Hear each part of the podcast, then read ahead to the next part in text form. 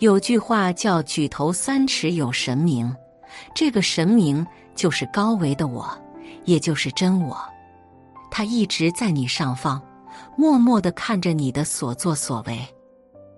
苏格拉底说的最多的一句话就是：“认识你自己。”《道德经》里说：“知人者智，自知者明。”都是在告诉我们，一定要真正的找到真我。人之初，性本善，人人生而纯真善良，但随着长大，被世界熏陶，行为被世俗沾染，童真被物欲遮蔽。开始变得贪嗔痴，为了追求外在的认可，日夜不停的奔波。长此以往，真我被掩盖，那层灰尘越来越厚，行为也越来越迷失。王阳明叫人致良知，其实就是要去深挖那个最初的自己。禅宗里说：“明心见性，见性成佛。”每个人都有佛性的，只是被蒙蔽了。我们要不断的通过内观和自省去觉察它，其实就是不断的洞察那个高维的自己。哲学家说要寻找自己，我们说要不忘初心，其实都是同一个道理呀。每个人生下来的时候，都被老天施了障眼法，把真我牢牢的捆住了。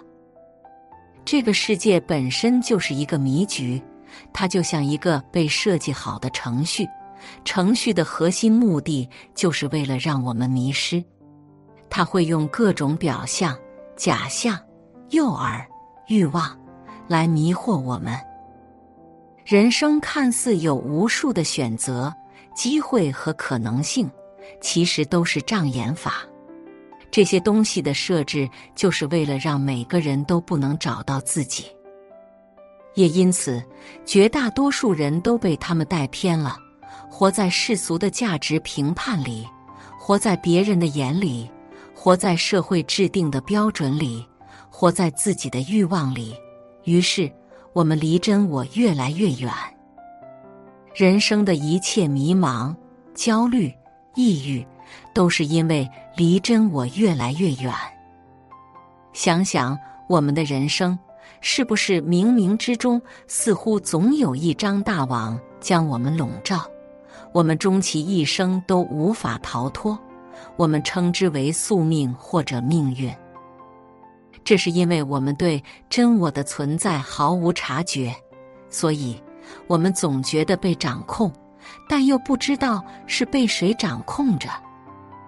二，踩准命运的节点。研究了量子纠缠、量子叠加、量子坍缩之后，越来越相信人的命运了。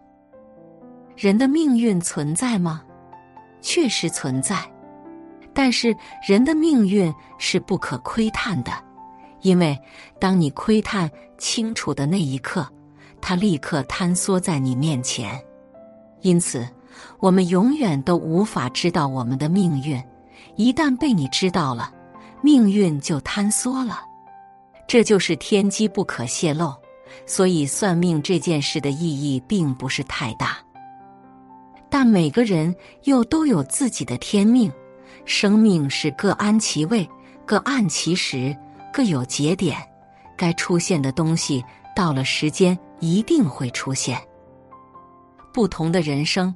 就像是平行宇宙一样，我们某个岔路口可能就拐进去另一个结局了。所以每一个开始和结局都是同步发生的，每一个开始都对应一个结局。人生就是不断的掉进一个个开始和结局里。我们当前的人生只是无数个结局的一种，这是果，是无法改变的。我们唯一能改变的是因，也就是自己当下的选择，因为每一个选择都对应一个结局。这样看来，命运也是可以改变的。人生既可以随时改变，又都是注定好的，看起来非常矛盾，但又非常符合世界的基本原理，那就是阴阳之道，也很符合量子世界的法则：既死又活，既此又彼，既是又非。逆天改命的本质，就是找到自己命运的节点，在合适的节点上做最契合的事。但只有百分之一的人能做到这一点。百分之九十九的人都在随波逐流，最终只能跟着周期一起起伏。当大部分人已经开始躺平，开始坐享其成的时候，你已经开始主动去寻求改变了。这就是一种反向的操作。《道德经》里说：“反者，道之动。”真正看透规律的人，都在逆人性。而动，逆大环境而动，逆大多数人而动。这种做法是可以穿越周期的，但却需要极大的勇气和智慧。所以，大多数人只能随波逐流，逆行者永远都是孤单的前行。巴菲特说过一句话：“当别人恐惧时，你要贪婪；当别人贪婪时，你要恐惧。”这和中国商圣范蠡的旱则资舟，水则资车的逆周期商业思想是一样的。在涝季要准备旱天时候所用的车，在旱季要准备下雨时候用的舟。司马迁的《史记·货殖列传》也提到：“贱取如珠玉，贵出如粪土。”意思是趁价格上涨时。要把货物像倒掉粪土那样赶快卖出去，趁价格下跌时，要把货物像求取珠玉那样赶快收进来。华尔街教父本杰明说过：“投资中的最大敌人就是自己，因为投资就是跟人性博弈的过程，最强的对手一定是你自己。一旦你战胜了自己。”如同跳出三界外，不在五行中，宠辱不惊，看庭前花开花落，去留无意，望天上云卷云舒。所谓人取我予，人弃我取。通俗一点说，就是别人不要的东西你拿来，别人想要的东西你就给予。众生之所求。正是你所舍，看起来是一种施舍和慈善，是无我，却也是世界上最高境界的投资，是大我。最终，一切有形资产都是身外之物，你在这一过程中形成的思想格局才是自己的。凡是真正参透了这个规律的人，是可以开辟人生第二条曲线的。具体来说是这样的，在低谷还未到来的时候，已经开始未雨绸缪了，这也叫居安思危。在你还可以享受成就的时候，就主动颠覆自己，走出舒适区，主动去寻求改变，而不是被外界改变。这就相当于主动迈向了下一次巅峰。每个人的节点是不一样的。每个人的人生都是一朵花，只是花期不一样，绽放的时间点不一样。绽放的花是可见的部分，深埋在地下的根是不可见的部分。无形决定有形，看不见的决定看得见的。当根扎得足够深，吸收的养分足够多，花儿就会绽放。有的春天开，有的夏天开。有的秋天开，还有的在寒冬盛开，比如梅花。人生也是这样，所谓的成功，就是能量积聚到一定程度的结果。也有很多人少年得志，但是能精彩到老的有几人？总之，人生踩准自己的节点才是王道。就像这万事万物。各有各的生长规律，都要经过生长、收藏四个过程。春种、夏长、秋收、冬藏，每个阶段都有自己的特点。人要是参透了事物发展的逻辑，就知道什么时候才可以出手，这就是自己的节点。三，踩准节点，重建有序的命运，需要对抗熵增定律。这个世界上所有的法则，都可以说是废话，都可以是多余的，但唯独熵增定律是人类不可多得的价值总结。熵增定律也是自然界至高无上的原则，它揭示了宇宙演化的终极规律。搞懂了这个定律，就参透了世界的本质。什么是熵？它代表了一个系统混乱程度的数值，系统越无序，熵就越大；系统越有序，熵就越小。任何一个系统，只要是封闭的且无外力做工，它就会不断趋于混乱和无序，最终走向死亡。生意是如此，公司是如此，人生也是如此。人性里有一个基本特性，离不开原有的地方，或者习惯于把自己固有的性格或者行为路径当做最合理的状态，本能上排斥跟自己不一样的东西。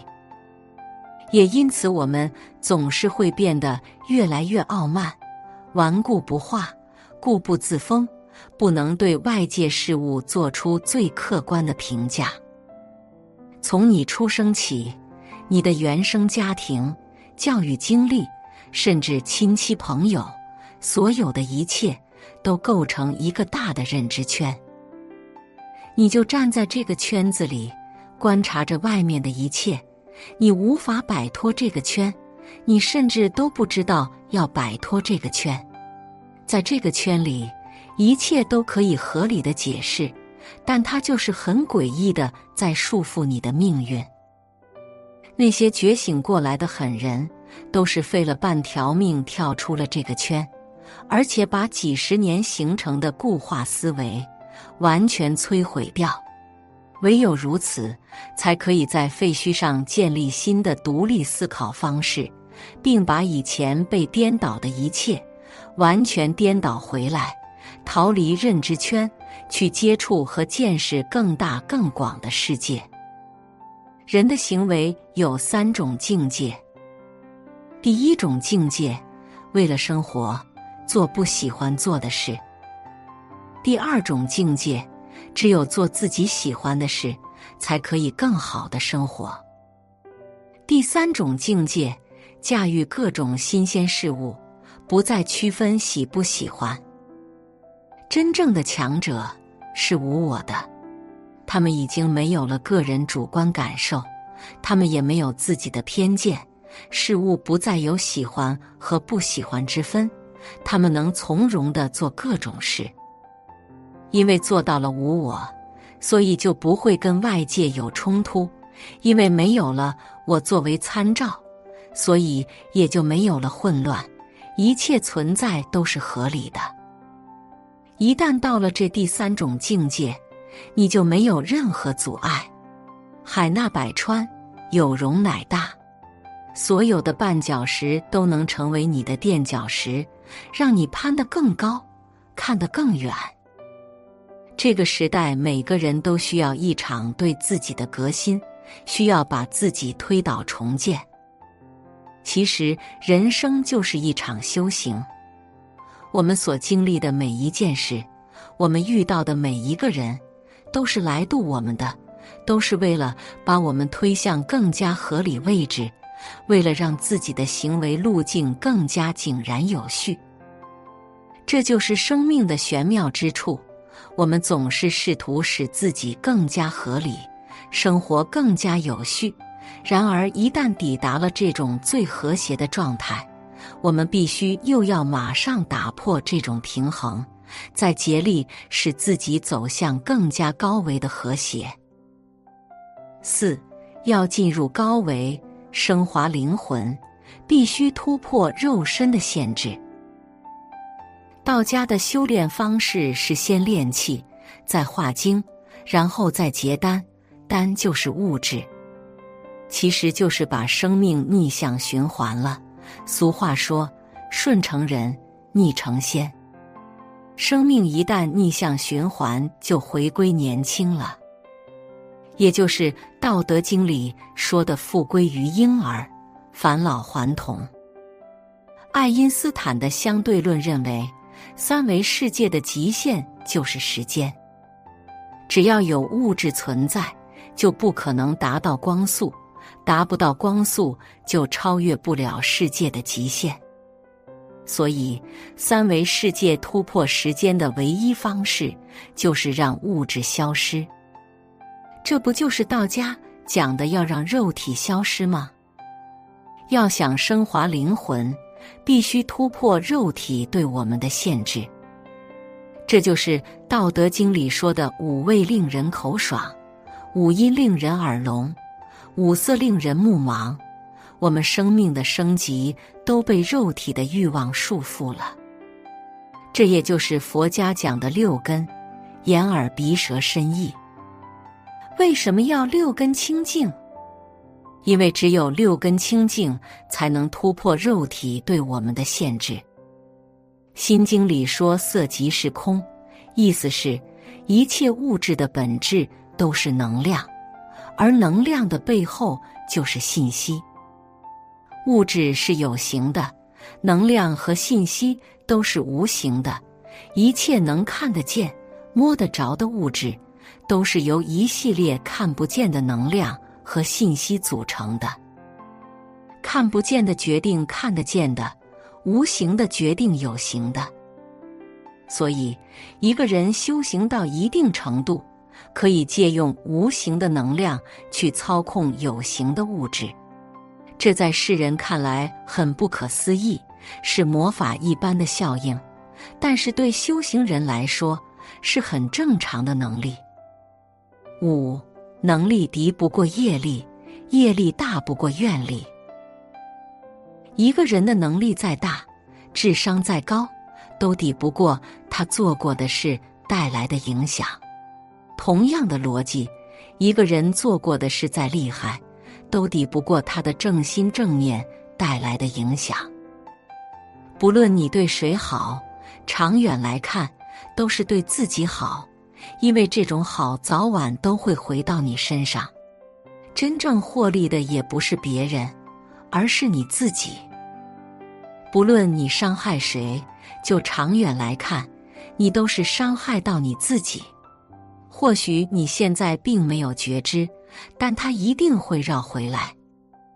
很多人总以为自己能力超群，再加上努力进取，就可以改变一切。得到一切，岂不知再大的能力都大不过愿力。再大的能力，都只能在技能层面发挥作用。能力发挥的作用是有限的，因为能力如果没有品行作为支持，只能间接的给自己招来灾难。所谓能力越大，责任越大。一个人越有能力。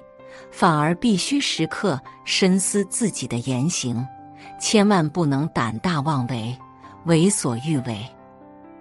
有句话叫“万般带不去，唯有业随身”。这里所谓的业就是业障，也是业力。每个人多多少少都带有一定的业力，这些业力是我们之前积累的。我们经常说不要造业。